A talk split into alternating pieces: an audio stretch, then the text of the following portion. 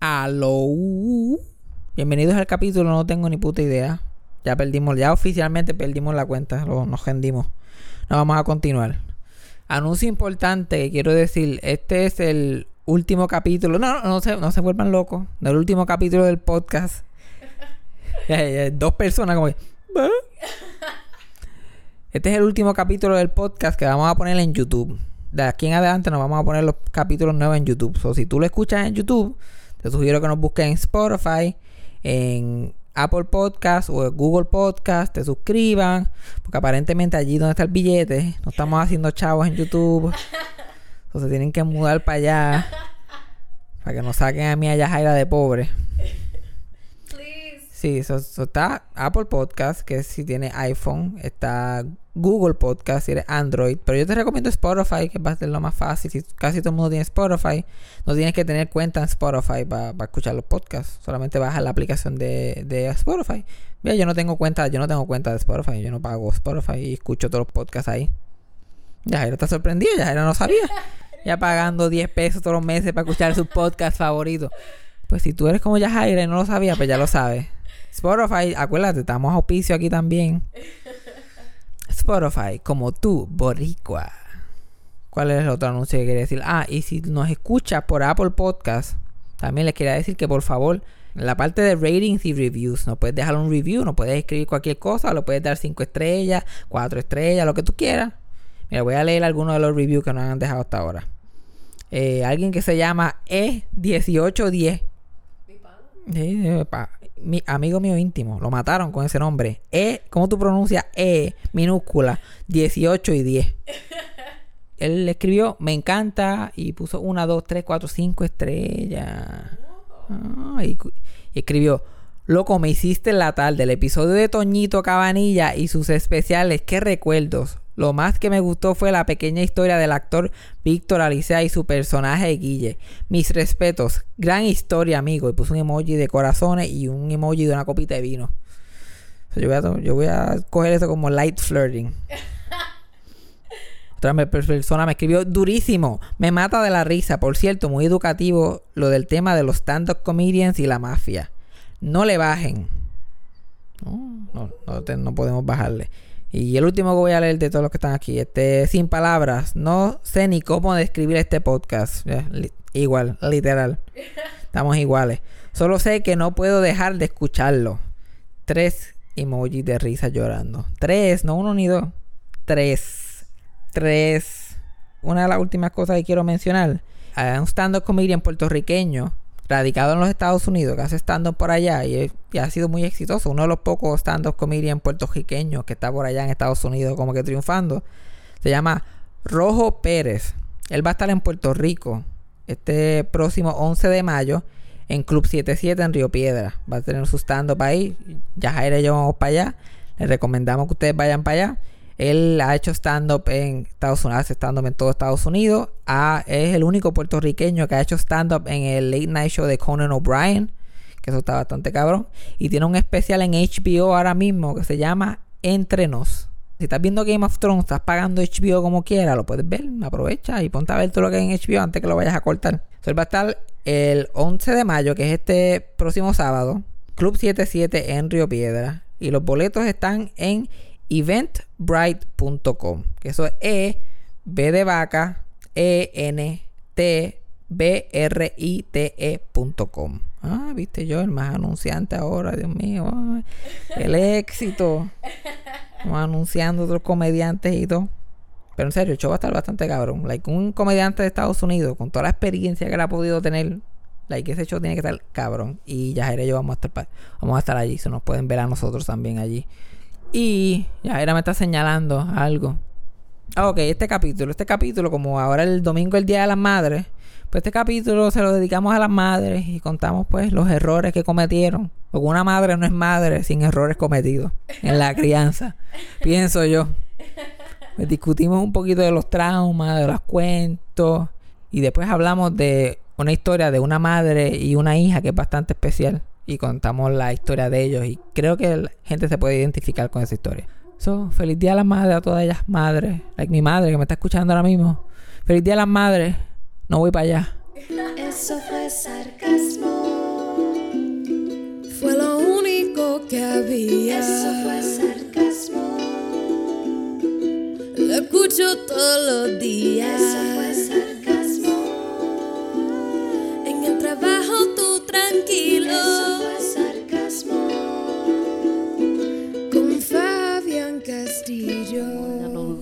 Scooby, Scooby Doo, Scooby, hey Scooby, where are you? Over here. Where are you? Scooby Doo es una porquería tan grande. Uf, yo estaba viendo la serie original de Scooby Doo. Ajá. Eh, una de las series originales, porque no es como que la serie serie. Eh, Esta serie que está en los guest stars. Ujú. Oh my god, qué clase de porquería. Eh, like, Dick Van Dyke. Oh my god. Eh, ahora cuando yo estoy en mi trabajo, yo siempre que yo veo gente famosa en sitios casuales, me, me da a hacer como Scooby-Doo, decir su nombre bien duro. Porque eso es lo que tú haces normalmente. Ujú. Y tú entras a un sitio, tú ves a alguien famoso, tú dices, Sammy Davis Jr. oh my God. Hey guys, it's American singer. yo siempre estoy like, oh, it's Hollywood legend. ¿Tú no has visto esos capítulos de Scooby-Doo? Sí, que siempre te- para, para que los niños sepan, te dan la descripción Ajá. antes de. Oh my God, it's Sonny and Cher. Shaggy, get in here. oh my God, qué horrible. Pero ese Eh, show lleva un montón de años ya. ese- literalmente se le sigue 50. haciendo revivals, 50, básicamente. 50 años de Scooby-Doo este Eh. año. We're never getting tired of it, are we? Ya, y van a hacer un. Ellos hacen reboots cada dos años. Y van a hacer un reboot este año, que estrena este año, el 50 aniversario. Va a ser el show de Guest Stars, un reboot del show de Guest Stars. Se va a Okay. llamar Scooby-Doo and Guess Who. And guess who? Uf, y van a traer gente súper importante como ¿Como quién? Keenan Thompson. Uh, that's good. Y quién era. Ah, y Steve Urkel. Ah, pues bien. Ah, tú estás súper impresionado. I'm like, Steve Urkel is Urkel. still like porque lo último que yo escuché de Steve Urkel fue cuando él Wow. salió en Dancing with the Stars. Wow, Steve Urkel está Wow. bien pegado. Steve Urkel. Desde ese cameo que tuvo en Big Fat, de Big Fat Liar, muchachos, de ahí para allá. Loco, ¿tú de verdad crees que los nenes hoy en día van a saber quién Ajá, eso es lo que Steve te digo Urkel? yo. Yo como que, ¿por qué Steve Urkel va a salir? Y no Keenan es- Thompson te lo entiendo un poquitito más porque todavía salen cosas y hace como él que en SNL. y sé yo, sale en SNL y quiera. también hace guest appearances en shows de Nickelodeon y como que, mierda. oh my God, big Hollywood comedian, Keenan Thompson. I mean, yo me sé todo, casi todos los team songs de Scooby-Doo y me han ayudado en la vida. Porque Ok. yo, ah, especialmente antes, ya no tanto, pero antes yo caminaba por Santurce a todas horas de la noche, súper peligroso, 3, 4 de la mañana, yo caminando por allí, solo. Como que salía gente para saltarme, qué sé yo, gente bien shady, como que de la nada. Y yo me ponía a cantar como un loco. para que pensaran que yo estuviera loco. Cada vez que yo veía que la cosa se ponía mala, yo empezaba a cantar un- una canción de Scooby-Doo. Mm. Yo como que... Scooby-Dooby-Doo, looking for you. Scooby-Dooby-Doo, where are you? Y la gente, tú sabes, eso, eso da un miedo, eso da más miedo que un tipo con una navaja. tú estás así como que tú eres un deambulante, tú estás acostado sin la acera, estás oscuro, quedándote dormido, y tú metes tú escuchas Scooby Dooby Doo, looking eso, es el chupacabra. Pero mi, mi, team, Chupacabra. mi team song favorito de Scooby-Doo, que mucha gente, el más que le gusta es el de A Pop Named Scooby-Doo. Ah, sí, a pup Que, named que está bueno, está bueno, hay que decir, pero a mí me gusta el de The New Scooby-Doo Show. Porque la mitad del, del, del, de la canción la canta Shaggy. A mí me gusta la voz de Shaggy. como que como que got it all together for a brand new show. Scooby-Doo is here and away we go. Y yo pasaba cantando esa canción motivada por ahí. Jamás, mira, nunca me asaltaron, nunca me mataron, nunca me dijeron nada. Chilling. Ya saben, cuando ustedes estén por ahí, caminando por las calles y tengan miedo, canten una canción de Scooby-Doo. o cualquier team song ochentoso, noventoso, está bueno. Yo también, de vez en cuando, cuando no quería cantar Scooby-Doo, yo como que... Oh, yeah. Whatever happened to predictability? the milkman, the paperboy. Yo me imagino tú caminando por ahí. Thank you for being a Ajá, yo, friend. y corriendo. Uh, yo tuve que tirar un par de cajeras de vez en cuando, pero yo seguía cantando. Tremendo ejercicio. Contame, metí con el micrófono en la boca. Acá, ¿tú pensabas hablar de Scooby-Doo hoy? No. Que llevo desde ahorita cantando canciones de Scooby-Doo. Me puse a hablar de Scooby-Doo. Ah, de ese tono va en vivo ahora mismo. Probablemente se quede todo esto, pero como lo quiera. probable. Lo voy a dejar. Lo voy a dejar. Yo quería hablar que la semana que viene, like, hoy es lunes, la semana que viene es el Día de las Madres, el domingo. O sea, yo quería hablar de las madres El Día de las Madres. El podcast pasado estábamos hablando, bueno, yo estaba diciendo de que tener hijos es el error más grande que tú puedes cometer en la vida. Mm. Te voy a explicar por qué. I'm gonna break it down to you. Ay, yo no sé por qué la gente lo hace. Especialmente que hay tantos muchachos por ahí. Ya, yo no hay suficientes nenes por ahí cogiendo y jodiendo. La gente no, ah, yo quiero dos millones nada más. Yo pienso, yo pienso en mis padres, especialmente ahora que yo tengo la edad que ellos tenían cuando me tuvieron. Y yo estaba like, esta gente no se querían para nada. no se querían para nada. Yo tengo 24, mi papá tenía 23 cuando me tuvo a mí. Ea. Y mi mamá tenía 26. Mm. ¿Sabes lo que es eso? ¿Sabes lo que es eso? 26. Este nene tiene que ser responsable de este niño. Ellos no sabían que yo iba a salir así. Ellos, asu- ellos asumían que iba a ser smooth sailing. Smooth sailing. Normal, todo va a ser chévere. yo no me imagino, yo no me imagino. Las madres de todo el mundo están locas por carajo. Like, yo no conozco una madre que no esté completamente out of her goddamn mind. Pero, y no es que ellas estén locas de por sí, no es por eso. Primero que nada, son mujeres. Las mujeres, ¿qué, qué tú esperas? Las mujeres las tratan como mierda toda la vida. Ajá. Algún daño psicológico iban a tener eventualmente. Literal. Es como que, diablo, las madres son bien crueles. Ajá, son mujeres. ¿Tú has visto la vida que ellas viven? like, hello, con razón. Por eso que los padres casi siempre están un poquito más chilling. Sí, literal. Porque nunca también se espera mucho más de la mujer que el hombre cuando Ujú, ya uno es, es adulto y tiene hijos. Siempre Yo- se espera mucho más de la mujer, siempre yo, culpa y de la yo, mujer. este, yo cuando era chiquito, yo decía, Dios mío, pero mi madre, porque mis padres están tan al garete, like, Dios mío, yo, yo los veía tan molestos todo el tiempo, todo el tiempo estaban molestos. y puñeta, si tenían, qué sé yo, 30 años, estaban bregando con nene de 5 y otro de, de 3 y cualquiera se vuelve loco. Ujú. Ay, Dios mío, señor. ¿Te imaginas cómo yo sería como padre? No, Yo, para nada. entonces la, la, la- Y he perdido sueño pensando en eso y para nada. No te lo puedo imaginar, de verdad no, que pero, no. pero no, no pillen la sueño en eso, porque eso no va a pasar. no se preocupen, que eso no, va a suceder. Mis padres me dicen como que yo le digo que yo no voy a tener hijos y ellos como que, ah, eso tú dices ahora, pero eh, yo, hello, tú tuviste hijos a la edad mía. tú lo dices ahora que tú no sabes. Y yo, tengo la misma edad que Sonia cuando tuviste los tuyos. no, pero eh, te esperas por ahí. Y yo como que... Está bien que yo no voy a estar así de jodido como yo estoy ahora el resto de mi vida. Ajá. Pero yo no, yo no encuentro en ningún momento que yo voy a estar tan agujido que yo voy a estar como que, ¿tú sabes qué? Yo necesito como que fuerte para mi culo. Yo necesito como que pasarla mal. Yo me acuerdo que una vez, una amistad de mi familia estaba en casa de mi abuela, estaban hablando de los hijos y qué sé yo qué más. Y ella le dice a mi abuela, eso de tener mi hijo milagro, ¿verdad? ¿Verdad que uno no vuelve a ser feliz después que uno tiene hijos? Y mi abuela como sí, ¿verdad? Y, como, como, y ella como sí, ¿verdad? Como que uno no, después que uno tiene hijos, ¿verdad? Milagro, uno no vuelve a ser feliz. Y yo como que, ya mire, yo dije, esta tipa sabe lo que hay. Yo tenía como 13, 14 años. Yo digo, esta tipa entiende lo que hay, ¿ves? Porque ya yo a los 10 años yo sabía yo, esto es negocio. Esto de tener hijos, esto es negocio. Es que literalmente tú pierdes tu vida para tener la de tu hijo y hasta un cierto punto cuando ellos salen de la casa y, Y no son te lo adultos. agradecen, no te lo agradecen, se van, desaparecen. Entonces tú perdiste tu juventud con hijos y después pierdes tu, tu, tu middle age con nietos. Y, pre- y preocupándote de tus hijos. Porque a eso yo iba, que literalmente se van y ahora tú tienes el resto de tu vida para preocuparte por ellos y nunca dejas de preocuparte Ajá, por ellos. exacto. Tú puedes estar en un asilo con 100 años y tú estás como que, ay Dios mío, habrá llegado, habrá llegado a la casa. Ay Dios mío. horrible, horrible. Yo me preocupo por todo. Sí. Porque yo tengo ese castillo, ese, lo he tratado de, de mantener atrás, pero yo tengo ese el castillo ahí. nerviosismo. Ese nerviosismo. Y yo, like, "Ay, ay". y yo cuidé a todos mis primos y a todos mis, y a mis hermanos chiquitos. Yo era, el, yo era el- uno de los mayores. Ajá. Soy yo. Todos los demás eran más chiquitos que yo. Y mi familia por parte de madre no le importaba un carajo. No le importaba nada. Yo como que jueguen, ah, jueguen, hagan lo que les dé la gana, brinquen, trepen palos, caigan por el bajanco. Cuando se caigan, pues me avisan. Y si hay que llevarlo al hospital, pues lo llevamos. Y yo, me- yo me acuerdo que mi hermano chiquito, él caminaba ya, caminaba con 4 o 5 años, caminaba o cogía por el patio para jugar, que sea, y yo estaba al lado de él, como si estuviera caldeándolo para que no se cayera. Yo le, ay, ay, Dios mío, ay. Yo pensaba si se caía, se iba a romper la cabeza y mismo sangre. Like, ay, Dios mío. Literal, yo tenía una ansiedad, y era peor antes.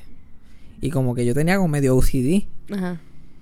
A mí, mi papá me, me pegó tantos miedos tan fucking innecesarios. Totalmente Eh, innecesario. Yo, pe- cuando yo era chiquito, yo pensaba que nenes cayéndose de la puerta del cajo por estar jinconándose en ella era un problema que estaba matando gente todos los días.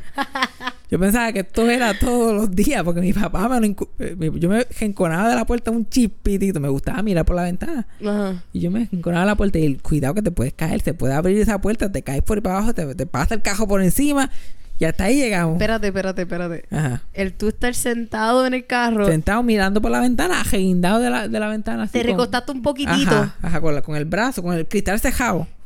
Brazo como que recostado en el cristal. Y el cuidado, y yo, pero tiene el seguro de niño, tiene hasta Ah. el child light, tiene el seguro de niño. Eso puede fallar y se cae, te paso por encima con el cajo. Y hasta ahí llegamos. Tú tienes child lock, más tienes el seguro regular de la puerta. Ajá, pero eso podía fallar. Yo me sabía, ay, diablo, eso falla todos los días. Todos estos cajos no son seguros. Yo no sé ni para qué la gente los usa.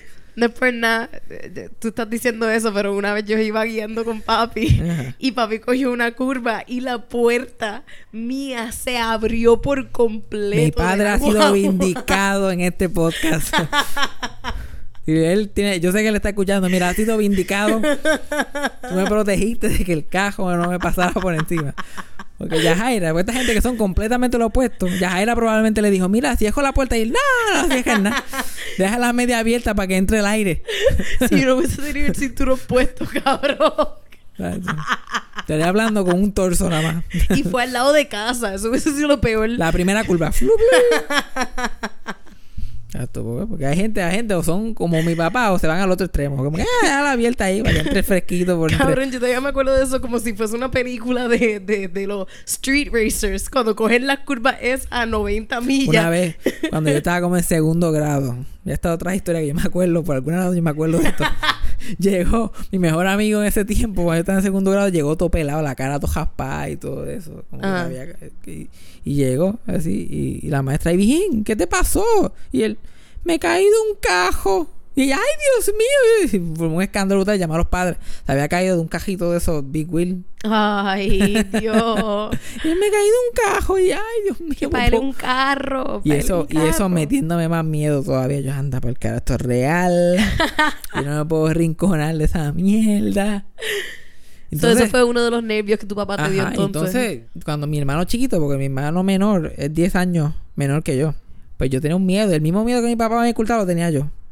Y yo lo mezclé con OCD.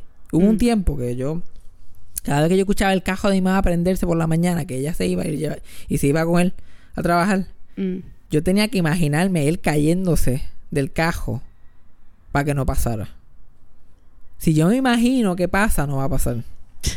¿Qué? Y ya, yo hacía eso todos los días. Yo me levantaba con el cajo prendido, lleno de ansiedad. Yo como que, ok, me imagino. Si no me lo imaginaba que pasaba, yo sentía que iba a pasar.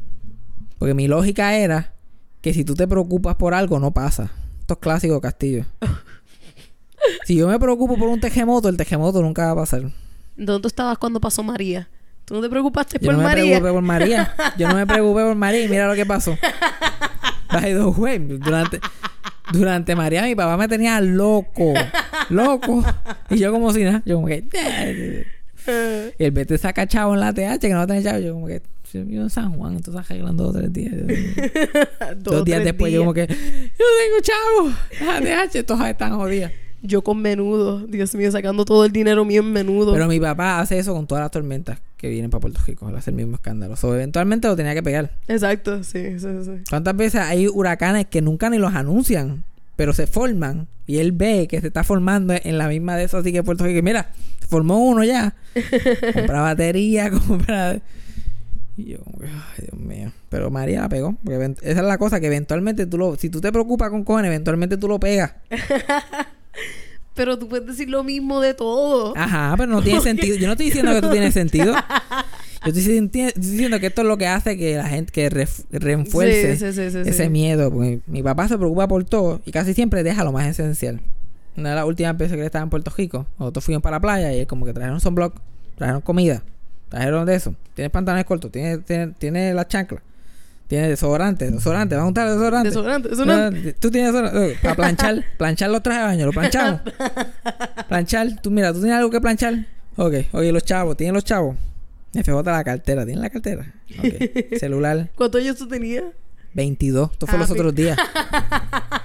Yo tenía 22, 23. Esto fue los otros días. Ok, dale, ok. La comida de Franco. Franco es mi hermano menor. Él tiene la comida, merienda. Ok, vamos al super. mira. Súper preparado. Dejamos las toallas. Vete. Llegándole, ah, lista. ¿Sabes qué pasó? Dejé las toallas. Mío, señor. Ese, ese es un sistema que no funciona. Y mi mamá era completamente lo opuesto. Mi mamá era como que no importaba nada. Entonces, si fuera que funcionaba esa, esa, combinación de ellos dos, Sí, el balance. no, no, no funcionaba mucho. Una vez dejaron a mi hermano chiquito, lo dejaron en. No el, no el menor menor, el que dos años menor que yo. El del medio. El del medio lo dejaron en la casa cuando tenía como tres años. Ella. Mi papá me tenía que llevar a mí a la escuela. Ah. Yo estaba en kinder o pre-kinder. Pues salimos, él me montó en el carro, arrancamos. Mi mamá tenía que llevarlo a casa de mi abuela. Mi mamá se montó en el carro y se fue. Mi hermano de tres años se quedó en la casa. Y mi hermano de tres años, inexplicablemente, se bajó de la cuna con tres años. Abrió la puerta de entrada. Siguió caminando calle abajo. Tres casas más abajo. En un barrio que no es como que next door to each other. Es casa, curva, Ajá. monte, otra casa, curva, curva, monte, otra casa, curva bien brutal, camina un ratito más, otra casa. Caminó todo eso con un pamper y con una camisa. Pasó a la casa de mi, fue a la casa de mi, de que la casa de al lado, que es la casa de mi tío y mi tía. No había nadie allí. Va a la casa de mi otra tía, no hay nadie allí. Va caminando. eh, Tiene que para su para ir a la casa de mi abuela, tiene que subir una cuesta bien brutal. De casualidad, cuando él está llegando a casa de mi abuela, la hermana de mi abuela que vive al lado, está fuera en el balcón sentada. Y ella está así. De momento un nene de tres años. Caminando. caminando así, casi, casi esos que nene que caminan como que embocado con las manos así. Ajá. Y ella, ah, mira, que- ah, mira, ahí viene, ahí viene Diego. Y ella esperando que vinieran los, los adultos responsables detrás. Ajá. Como que del nene. Y no, él llegó solo. Y él no sabía hablar ese tiempo. Y él como que decir, llegó y dijo, no mamá, no papá, no Uta. Como decía Uta a mí. Ajá. Y ella como que, ok, y se quedó con él.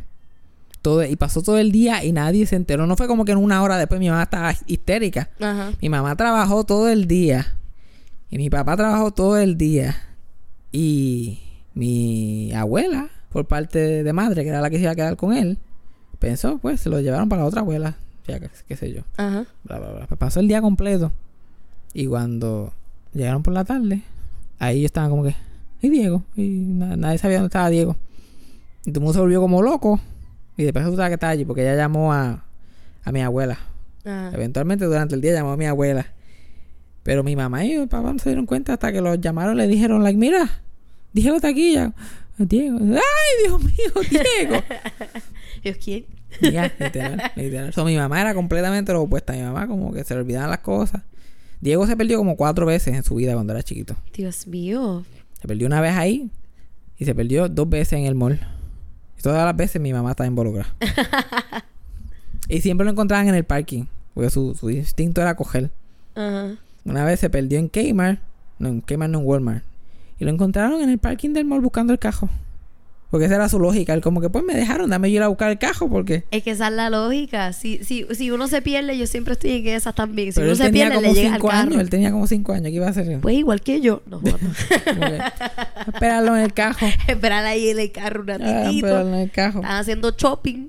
Y los guardias de seguridad lo encontraban y eso. Dios mío.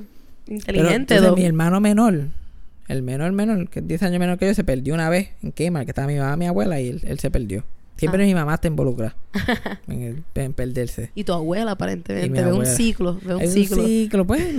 las dos en otro mundo, otra dimensión. Ella en lo suyo. Mi abuela dando a jugarse las cosas, mi mamá viendo los especiales. Cuando viene a ver, yo, "Oh, no vi un nene aquí. Entonces mi hermano chiquito está en el, como que en el espectro del autismo y tiene otros problemas. So, nosotros se supone que estamos más pendientes a él y que sé yo qué más. O sea, uno siempre se preocupa más. Ajá. Pero él se perdió. Y mi mamá, y mi mamá estaba histérica porque anda, el menor, el bebé, el- el- tiene todos estos problemas que sé yo qué más. Apareció en menos de qui- 10 minutos.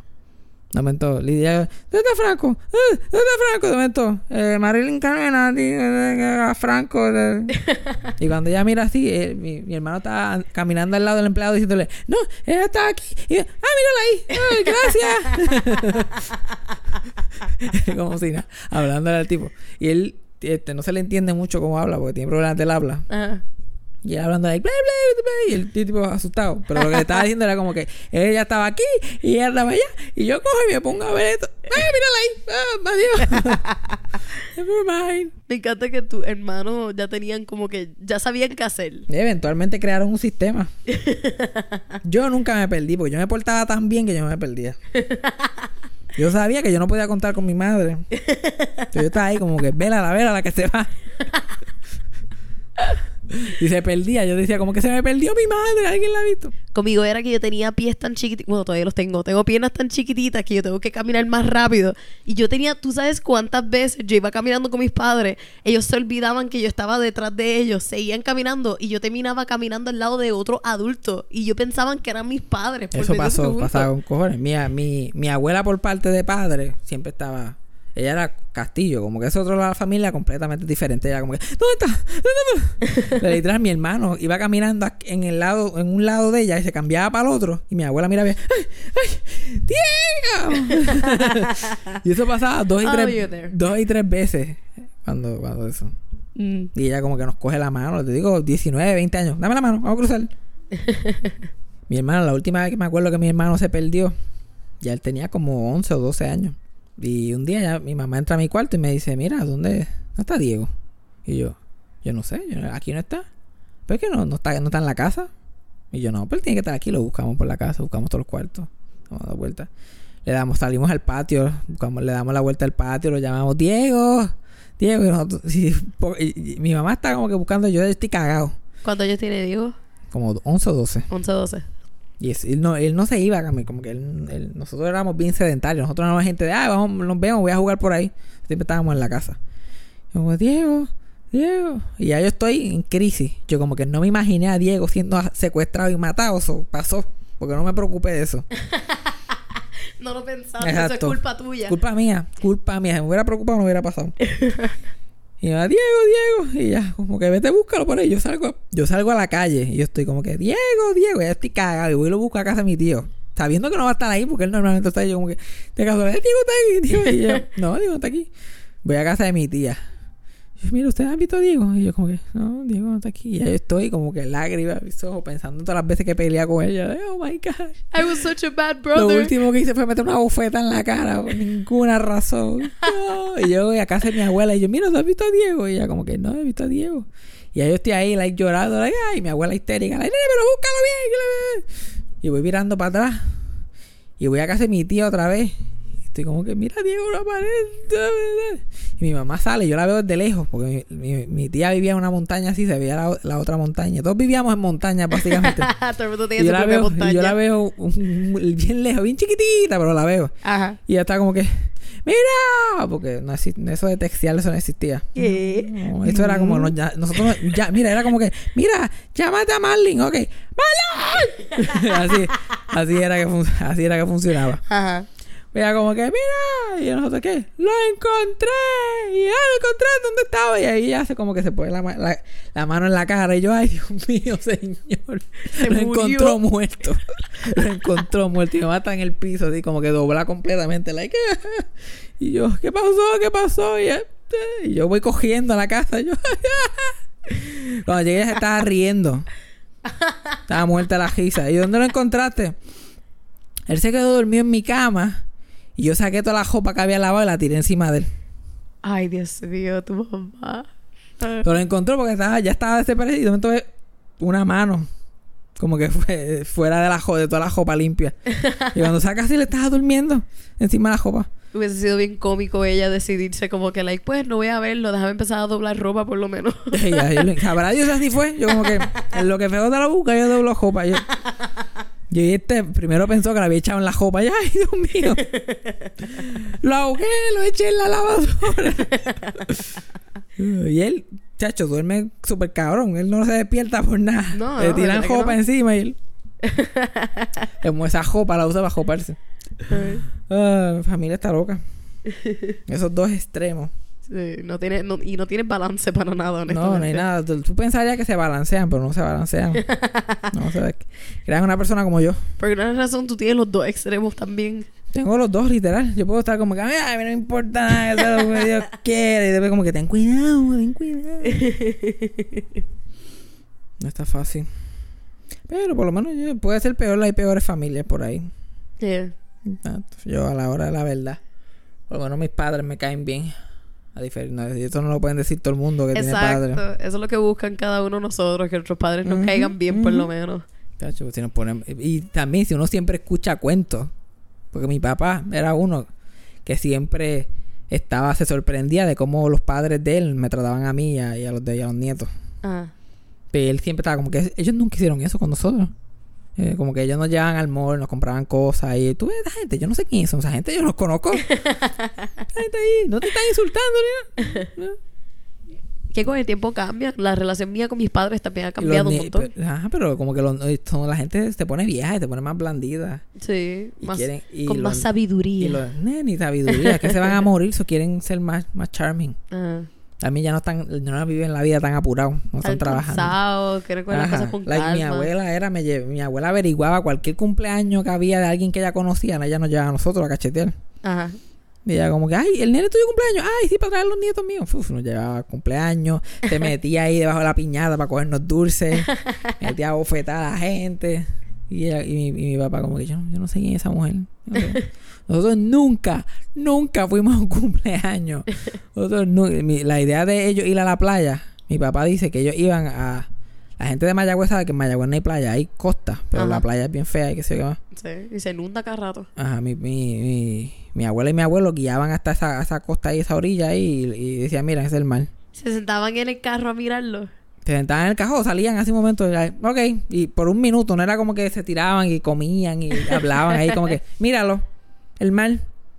No, ok, vámonos por carajo. Momento en que nos vamos. ¿Dónde se está tarde? Está oscureciendo. Exacto, que te va a caer el sereno. Ese era otro miedo irracional que me tiraba mi abuelo especialmente. Cuidado que te va a caer. Yo pensaba que el sereno era un canto de zinc, como un canto de techo que me iba a caer y me iba a matar. Como el pica pica. Eh, nene, cuidado que te va a caer el sereno. Yo pensaba que iba a ser un canto de metal. ¡Plá! Anda carajo. Me cayó. Me cayó el sereno. Me cayó el sereno. Y cuatro personas iban a tener que tratar de subir el sereno encima. Que no sabía yo lo que era sereno.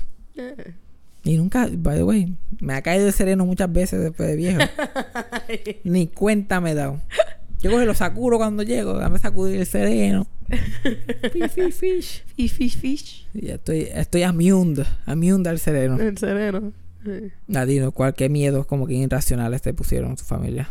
A mí, yo no diría que tantos miedos irracionales. A mí es que mi abuela, yo me crié mucho con mi abuela, este, porque mis padres los dos trabajaban mucho para mantenernos a nosotros tres. Este, y a mí lo que mi abuela me dio a mí era unas costumbres tan raras. Como por ejemplo, yo sé exactamente dónde está cualquier hoyo en la calle, porque mi abuela los contaba físico, ella lo, lo hablaba, decía uno, dos. Y siempre era así, igual con los carros. Yo pasaba por al lado, ella escogía un color un día y me decía, Yari, vamos a jugar un jueguito. Y era eso, ir, veía un carro blanco, ok, un carro blanco, dos carros blancos. Y ella hacía eso para entretenerme porque yo era tan, Suena, yo era tan este, hiperactiva y suena, tan, que, ugh. suena que tenía OCD también, parece. Sí, ella me dio CD. Igual este, comiendo. Cuando yo comía, este, yo, yo, yo hago Eso no voy a entrar en detalle de lo rara que yo estoy comiendo, pero una cosa que yo saqué de mi abuela era masticar la comida una cierta cantidad de veces. Lo, lo masticábamos de entre 7 a 12 OCD veces. es como que one, two, Mi abuela me miraba masticar y me decía, ok, Yajaira. Y yo hacía, ok, uno, dos, masticando todo el tiempo. Y decía, hiciste seis, hiciste seis, te falta uno más. Ay, Virgen Santa. OCD, OCD extremo. Sí, yo diría eso. Ah, mi abuela por parte de madre, su mayor talento es que era ah, bullshitter. Cuando nosotros éramos chiquitos.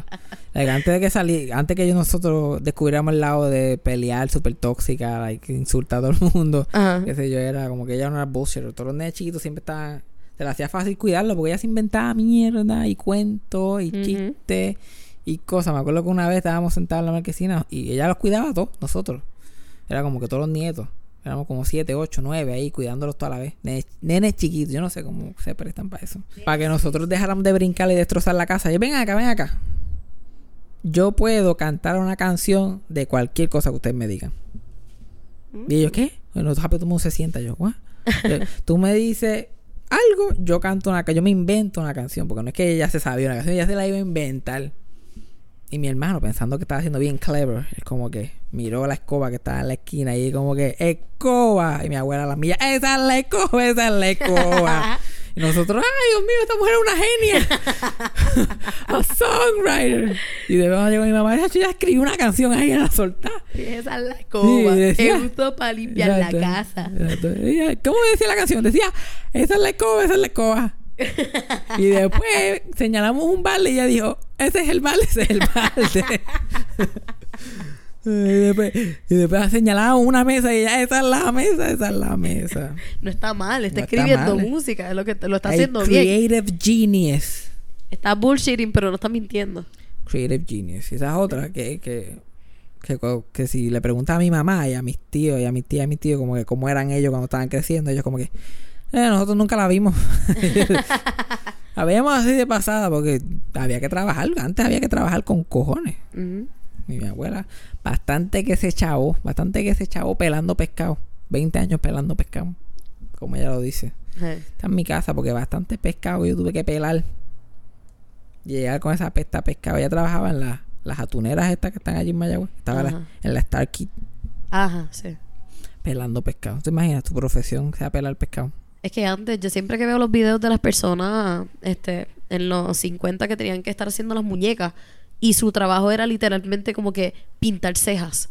Ajá. Eso Porque- lo todo el día. Porque eh, eh, como es por paso, cada persona lo que tenía una cosa, como que ponerle ojos o ponerle su camisa. Y era hacer eso por 8 a 12 horas todo el día. Era bien tedioso. O sea, Todos y, estar días. parado. La mayoría de veces estar parado todo el día mientras lo hacía. Sí. Abuela tenía que estar parada todo el día y llegábamos pescado. Pelaba. Tiraba Y un tira el pescado, coge otro pela, tira pescado, coge otro pela. Dios mío. ¡Ah! Eso es lo que eso lo hace todo el mundo hasta algún cierto, hasta cierto punto. Yo que no puedo trabajar en el mismo lugar por más de por menos de Imagínate 20 años. 20 años. Yo no puedo estar seis 20. meses haciendo lo Ojo, mismo. una historia clásica. Esto, este es el Mother's Day Team Episode, historias de madres al garete.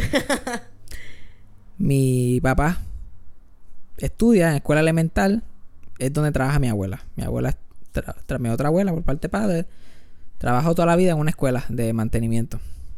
Y mi papá estudió en esa escuela. Él está como en tercero o cuarto grado. Y va donde mi, mi abuela y le dice como que tengo sed. Y mi abuela saca la mano y se la pega en la misma cara. ¿Qué? Bofetada. ¡Spaghetti! Y él, ¿por qué No dijiste que tenía sed. Que tenía sed en la clase, ya entendió. Y yo, tengo Ah. sed, tengo sed. Y ella, ah, ok, toma agua. Ni le importó. No, y, no, y la cosa es, mi papá me cuenta esa historia como un funny misunderstanding. Sacar sed no es razón para sacar la mano y pegársela a nadie. Tampoco, sí. Tampoco. Ya como tengo Paquiti, ¿cómo te atreves a tener sed en esta casa? Y ahí me hubieran dado una bofetada por cada sed que yo saqué. yo no estuviera aquí. Ay, Dios. No estuviera aquí. Ya que estamos en el de eso de, en el team del Día de las Madres, podemos hablar de la madre y la hija más importante de Hollywood, en mi opinión, para el show business story, que es Debbie Reynolds y Carrie Fisher. Carrie Fisher, claro, es Princess Leia en Star Wars, fue una escritora y actriz y arreglaba libretos en Hollywood también, era famosa para eso, súper graciosa. Y su mamá, ella era súper famosa, icónica. Ay, su mamá, ah, otra actriz súper icónica, de películas clásicas, hacía cine, televisión, teatro, Broadway. Tú sabes la película clásica Ajá, Halloween eh, Town. Tú sabes Por la, favor. Halloween Town. sabes la clásica Halloween de Singing in the Rain. Exacto, no. Halloween Town. La peliculita ahí. Yo pensaba La que te iba a película- decir Singing in the Rain. Halloween Town. Halloween. No te olvides de Halloween Town 3. No te olvides de Halloween Town 3, ¿sabes? Ah, Halloween la de Town. The College Days. Por favor. Por favor. Aquí no se va a hablar de Halloween Town. Ay, ya, ay, ya, no podemos hacer chistes de Demi Reynolds. No, podemos hacer chistes de No. Reynolds. Podemos hacer chistes de Debbie Reynolds. Su carrera tuvo problemas. No todo fue smooth sailing, ¿ok? No todo fue smooth sailing. Ya se fue a quiebra tres veces en su vida. So, no todo fue fácil para esa mujer. No, no todo fue fácil para ninguna de las dos. No, ya. Like, la gente la gente estaba bien sorprendida cuando se murieron y yo estaba como que muchos duraron. A la vida que esas mujeres vivieron, Ah, muchos duraron. Especialmente Carrie, que duró 60 años. Para la droga que esa mujer se metía, 60 años, eso es old age. Eso es llegar a la vejez prácticamente. mm. Like, esa gente vivieron en escándalos. Eran súper talentosas, pero también vivieron, por alguna razón, vivieron un escándalo constante. Like, Debbie Reynolds, ella, ella no quería ser como que artista ni nada, ella quería ser maestra de educación física, eso era eso lo que ella quería hacer. Y ganó un beauty pageant a los 16 años. Y la vieron que era tan bonita y que sé yo, la firmaron por un contrato en MGM. Y en vez de ir a high school, ella estudió en MGM. Como que le enseñaron a ser una actriz, a movie star. Por eso que ella tenía ese demeanor y esa forma de hablar. Like Carrie Fisher contaba que, la, que ella, siempre que la llamaba durante toda la vida, decía, la llamada siempre era igual. Hello, Carrie, this is your mother, Debbie. Como que tenía que introducirse y toda la cosa. Sí. Y ah, sí, a diferencia de mi madre Vladimir, ¿verdad?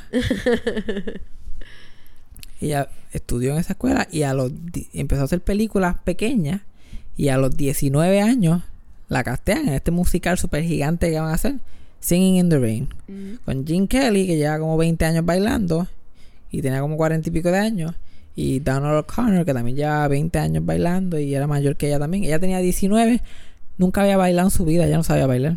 Ah, ¿En serio? Ella tuvo que aprender a bailar para el musical. ¿Le fue bien? Le fue bien, bailó al lado de dos tipos que eran Por eso. expertos. Ella, ella baila brutal en Y esa baila película. como si fuera una profesional. Este era el nivel de talento que esta mujer tenía, que ella como que no sabía bailar y le enseñaron a bailar como un pro. Y ella lo aprendió. Y ese fue su, su iconic film role. Oh, jeez. Yeah. Y Carrie Fisher hace dos o tres películas y qué sé yo qué más. Hace The Princess Leia a los 19 años también. Que una casualidad, las dos hicieron su primer película grande a los movie. 19. Yeah. Y Debbie se casa con el papá de Carrie, que era un cantante que se llamaba Eddie Fisher. Y Eddie Fisher es de estos cantantes como que alcohólicos, drogadictos, porque en ese tiempo los doctores eran los que te dan droga. Ah. Él tenía un doctor que le recetó crystal meth. Porque eso era lo que se hacía en ese tiempo. Eh, a diablo. Se la daba a él y a John F. Kennedy. Eh, a diablo. Y a otra gente más. Sí que sos hardcoreoso. So, se convirtió en un drogadicto y, viví- y vivía, la, vi- y vivía la vida bien al garete. Y el, su mejor amigo se llamaba Mike Todd. Al punto de que el hermano de Carrie se llama Todd Fisher. Mm. Y Mike Todd se casa con una de las mejores amigas de Debbie Reynolds, que es Elizabeth Taylor. Ajá. Y Mike Todd se muere en un accidente de avión. Rápido que se casa con Elizabeth Taylor, como tiempo después. Y Eddie Fisher va a consolarla a ella. Termina chichando. Tienen una chillería. Es el escándalo más grande de los 50. Ah. Que deja, es el, el, el Brad Pitt deja a Jennifer Aniston por Angelina Para Jolie sí. de los 50. Ok. Like, Eddie Fisher dejó America's Sweetheart, Debbie Reynolds por, ah, por, por el sex symbol de Elizabeth Taylor. Un escándalo, cabrón. Y los, y los nenes chiquitos traumatizados. Carrie tenía como cuatro años y el otro tenía como dos. Y eso traumatizó a Carrie bien brutal porque ella tuvo daddy issues toda la vida. Porque el, el papá nunca estuvo para ellos. Mm. Ella vino a tener una relación con su papá porque quería. No era por eso, porque quería cuando él estaba viejo y no tenía chavo. Que ella tuvo que adoptarlo y contratar la enfermera y qué sé yo. Ajá. Porque si no, nunca tuvo una relación con él. Y mientras todo esta- eso está pasando, Carrie empie- crece y empieza a meterse a las drogas, que era algo súper normal. Sí, a los veintipico. No, a los 13, 12, 13 ella se estaba metiendo drogas. Ah, desde joven. Sí, desde joven. Eso en Hollywood era normal. Yo pensaba que fue después de Star Wars. Ella, ella literalmente creció metiéndose drogas todo sí, el tiempo. que- eh, me imagino que estaba en el limelight Pues- hasta cierto punto por los padres. Por Pues claro, sus papás eran las artistas más grandes del mundo. Sí, Y ella sentía, su papá no estaba presente y su mamá ya sentía que tenía que compartirla con el mundo. porque Su mamá era una de las estrellas más grandes. Ajá. Y ella se sentía bien fea también comparada con la mamá toda la vida. Ella, que también fue un sex symbol en su, toda la vida también. Sentía que su mamá like, siempre brillaba más que ella. Y ella tenía que competir con su mamá. Ay.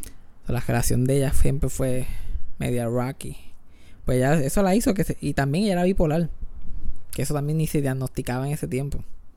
Entonces, eh, toda esa combinación la hizo ya self-medicate, chojo de droga, todo el tiempo. Y la mamá no hacía nada porque ella no, de verdad no entendía que el- los problemas de las drogas. No fue hasta más después que la gente vino a saber que las drogas hacían tanto daño y eran adictivas. No se veía adicción como se ve ahora. Y Debbie se vuelve a casar. Se vuelve a casar con un millonario. Que es como el padrastro de ellos. Cuando el millonario muere, ellos descubren, después de como 15, 20 años casado con él, descubren que él era adicto a apostar, gambling.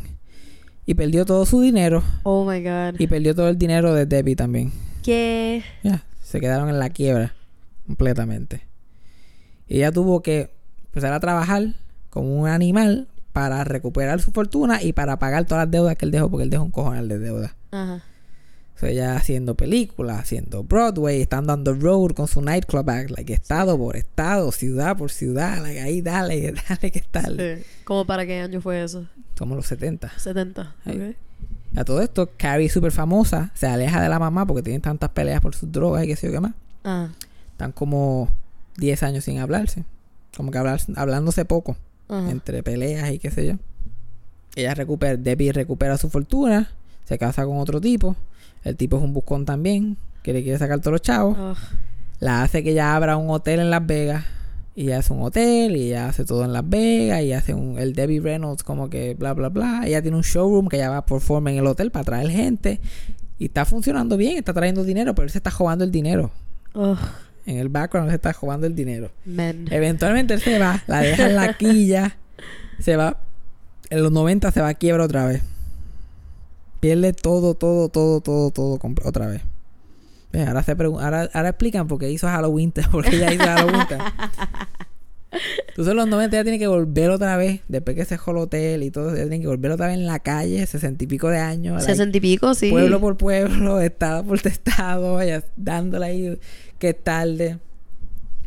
Mientras todo eso, Carrie tiene un problema de droga bien brutal, por poco se muere, tienen que pump her stomach, pero a la misma vez que está pasando todo eso, ella se convierte en una escritora, como que consigue su voice as a writer, empieza a escribir cosas, escribe un libro, el libro lo convierte en una película que se llama Postcards from the Edge.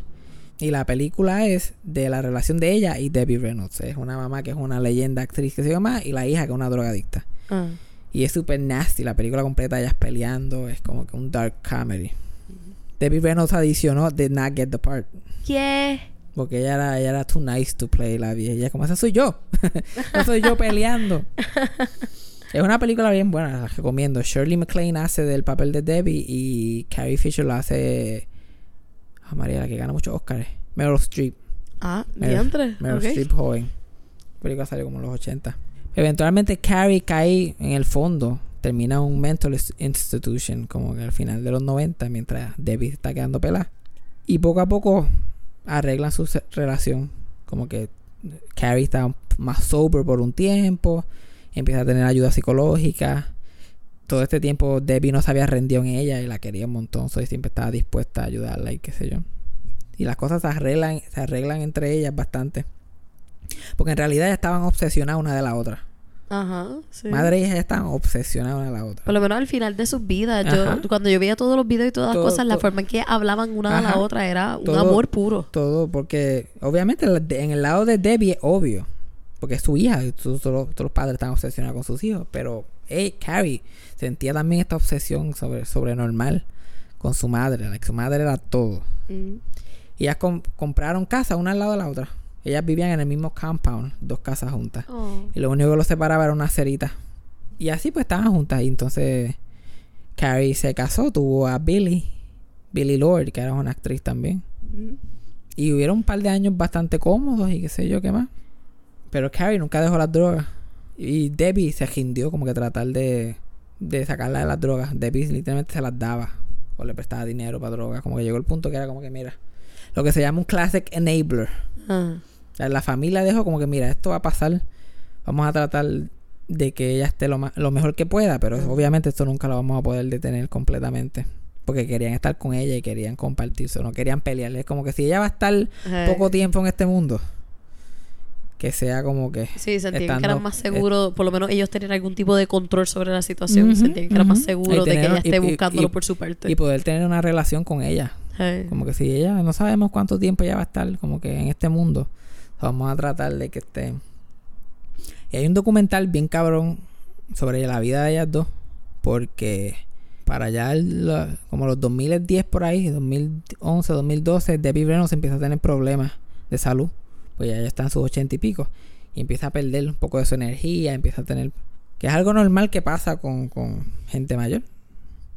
Y Carrie Fisher no lo estaba manejando bien para nada. Ella estaba tan obsesionada con su mamá que ella no sabía lo que era vida sin su mamá. Oh. Y saber que su mamá estaba en decadencia y que su mamá ya, la persona, ella por dentro era ella, pero su cuerpo no, no daba para ella, para ser ella. Ay. Literal la estaba matando. O sea, dec- deciden hacer un documental de cómo ella no se, no se, no se, no se quiere retirar porque ella le mete lo que sea, ella mete mano. Pero cuando empiezan a hacer el documental, que piensan que va a ayudar con su salud porque la va a motivar, le hace que más su salud empeora.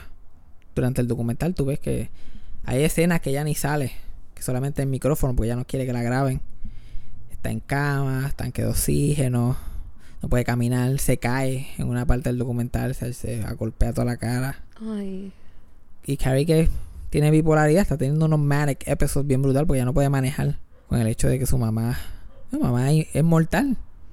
Y se le hace bien difícil ver a su mamá en esa condición, porque su mamá es Debbie Reynolds. Mm. La que ella dice en, un docu- en el documental, este, it's hard for everybody to get old, but she falls from a greater height. Ah. Y a mí me encanta ese documental porque uno se puede, todo el mundo puede relate a tener que ver un familiar, como que uno está, que uno quiere un montón, que uno está obsesionado, porque me acuerda mucho a mi abuela. Yeah, Ay, como que uno tiene que ver a alguien que ha sido ese strong first toda la vida, empezar a, a decaer poco a poco. Sí. Ay, que es bien intenso. Y el documental está cabrón. Eventualmente, después que graban el documental, ellos no lo enseñan allí. Pero ella se, se siguió poniendo peor. Le dio un déjame celebrar, uno- una operación en la espalda. Tuvo dos jodidas. O sea, ella estaba en cama. De no sé si se tuvo que retirar. Y estaba, no estaba clara de mente. Podía hablar que sí o qué más, pero ella no estaba. Como que la gente que le dan strokes, Yeah, a veces su cerebro nunca queda igual. yeah. Ella estaba como que a veces sabía lo que estaba pasando, a veces no, a veces no sabía quién era. Y Carrie estaba obsesionada con ella, like encima de ella cuidándola todo el tiempo, botando a las enfermeras de la casa cuando estaban allí. Like él ya quería ser la única, la primordial, la que la cuidaba. Y la obligaba a, a maquillarse y a, y a arreglarse el pelo, porque a verla así como que como una vieja normal, eso, eso no era inaceptable, él no podía bregar con eso. Mm. O sea, seguía arreglándola y poniendo la peluca y porque ella tiene un montón de pelucas y pendejas. Y lo tenían callado, esta otra. Cuando Carrie Fisher se murió, que Debbie Brenner se murió al otro día, la gente estaba súper sorprendida. Like, diablo, ¿cómo va a ser? Pero, pero ella estaba bien hecha canto. Like, mucha gente no lo sabía, pero ella estaba completamente jodida. Pero mientras eso está pasando, que para tenerlo callado, ellos compran una van para poner una cama detrás de la van para compartirse. A veces Debbie se quedaba con Carrie Fisher en la casa y a veces se quedaba con el hermano que vivía en Las Vegas. Pues para disimular que ella, para que la gente no se diera cuenta, pues ellos compraron una van y le tintearon los cristales que se llama y ellos metían una cama, la cama de ella en la van y la guiaban hasta Las Vegas, que es bastante, que es bastante y la viraban para atrás. Y la llevaban a, com- a comer helado y pendejar en una van en la cama. Like, a ese nivel era el, el, el secretness, como que shh, no le diga a nadie. Que... O los artistas cuando se ponen viejos, siempre todo el mundo los quiere tener callado bien cabrón. Sí. Ok, vamos, hemos hablado, he hablado mierda con cojones, pero quería poner todo el contexto del evento. Cuando Carrie Fisher se va en avión por última vez antes de morir, antes de tener el ataque ese, Debbie Reynolds, que esto es algo bien común de mi abuela, por eso que me acuerda tanto a mi abuela, tiene un sueño, que ella ha tenido sueños durante toda su vida que se cumplen. Esta gente que yo soñé algo y se cumple, que sé qué más. Tiene un sueño que no le quiere decir a nadie lo que es, pero le dice a Carrie que no se vaya de viaje. Que está bien, que tienes que viajar para hacer algo con un libro nuevo que se llama, pero esas vacaciones, que, mini vacaciones que te quieres dar para otro sitio, no las cojas. Like, ven, regresa, ven, ven para atrás, ven para atrás rápido. Porque va a ser Navidad y quiero, queremos pasar la Navidad juntos, bla, bla, bla. Y ya, ¿qué pasó? ¿Soñaste algo? Y ella como que, no, no, yo no, yo estoy aquí, no, la Navidad, a mí me encanta la Navidad, tú sabes que yo estoy enferma, yo quiero pasar la Navidad contigo. Y Carrie estaba como que no, le dijo que no. Digo, no, yo quiero cogerme unas vacaciones, pero como ella se estaba metiendo drogas furiosamente para ese tiempo también, porque lo de la mamá lo ten- la tenía mal. Sí. Pero cogió y se desapareció para. Se desapareció para Europa y se perdió por un par de semanas. Y, y Debbie seguía tratando de contactarla constantemente porque después tuvo otro sueño que el avión se había caído virando para atrás, de, de virando para Estados Unidos. Y la Ah. trató de contactarla y qué sé yo qué más. Y no la pudo contactar, como ella estaba perdida bebiendo y metiéndose droga, pues no quería hablar con ella. Ah. Entonces finalmente cuando Carrie va regresando para atrás, cuando está aterrizando en Los Ángeles, que tiene este ataque y se la llevan en ambulancia para el hospital y está en intensivo, Y el hermano cuenta, porque él escribió un libro también sobre esto, que cuando él fue a decírselo a, la mamá, la mamá ya lo sabía.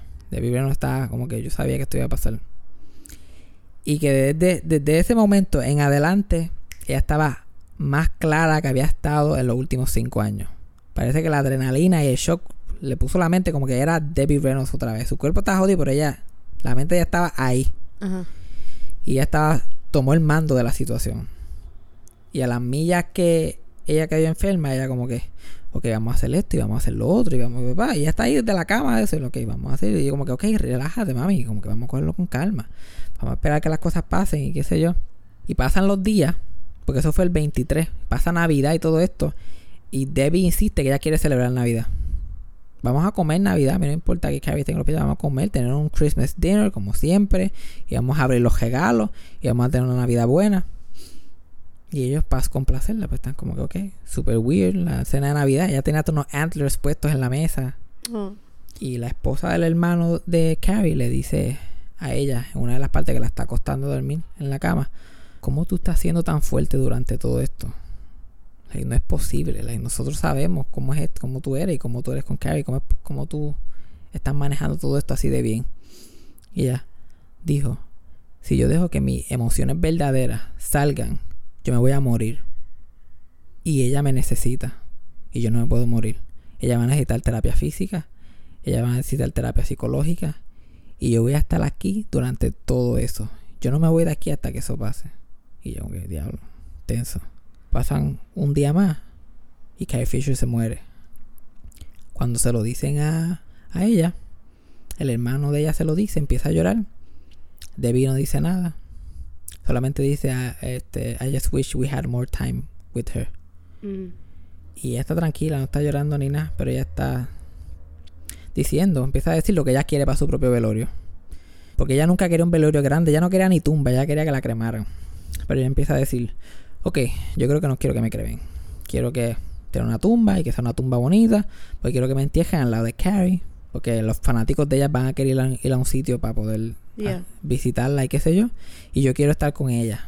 Pero ella cambia un montón de cosas, está dando órdenes ahí a todo lo que da Ajá. y qué sé yo qué más. Y mientras está pasando todo esto, la mamá le dice, I just wanna be with Carrie. El hermano de Carrie le dice, sí, y, y nosotros somos cristianos, nosotros creemos eso y eso va a pasar. Todos vamos a estar allí algún día. Y ella, "I'm- I just wanna be with Carrie. Y cerró los ojos. Y él como que, oh, oh, esto no huele bien. Y llama a la enfermera, que ellos tenían un, un- un equipo de enfermeras y les, les chequea los vitales y todo, todo normal. Nada fuera normal, la presión bien, todo bien. Pero ya está viendo que ella está con los ojos cerrados y su labio está medio drooping. Y como que es que le tiene que estar pasando, algo tiene que estar pasando. Y la enfermera como que, no.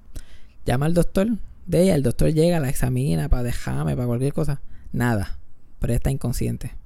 Y eh, aquí no está pasando nada, pero te recomiendo que la lleve al hospital porque esto no, esto no pinta bien. Mm. Cuando llega al hospital, en el hospital le dicen like, que esta señora está a media hora de morirse. Y yo como que, ¿cómo?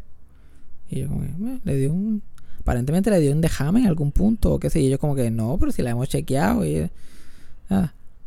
Como 15 minutos después de eso se murió.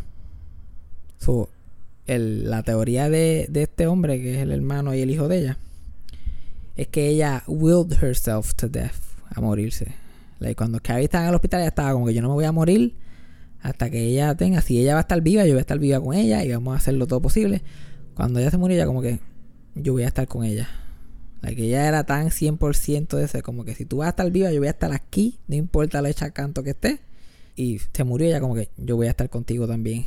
Ella creía que había otra vida fuera de eso. Ella estaba como que yo voy para allá contigo y yo voy a estar contigo durante todo eso. Y lo último que dijo, I just wanna be with Carrie. Y murió 24 horas exacta, casi a la hora que Carrie Fisher se murió. Y a diablo. Pretty good. Pretty, Pretty, pretty good. good. Pueden hacer una peliculita de eso. En verdad que sí. Y utilizar el mismo documental para. para Ese documental está bueno, es medio intenso. Yo el otro día lo vi, lloré como tres veces. Pero está bueno.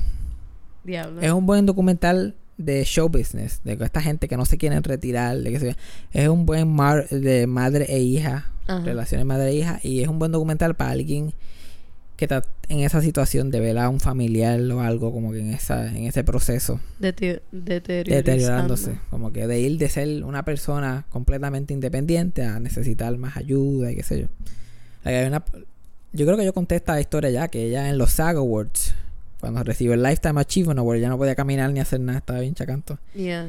y, la- y tuvieron que hacer un revolú de que llegar cinco minutos antes del premio y sentarla en la silla cuando nadie estaba mirando. Y cuando el film clips se estaban presentando los clips de ella, el hijo la, la cogió al hombro y la trepó en la tarima.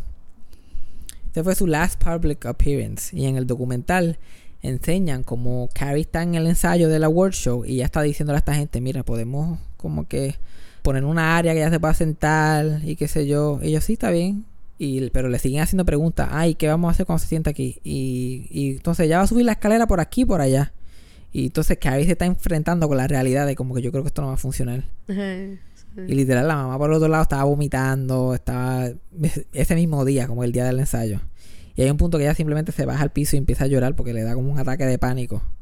Porque está lo más que ella quiere es tratar de hacer que esto funcione para su mamá. Pero no está, no está funcionando.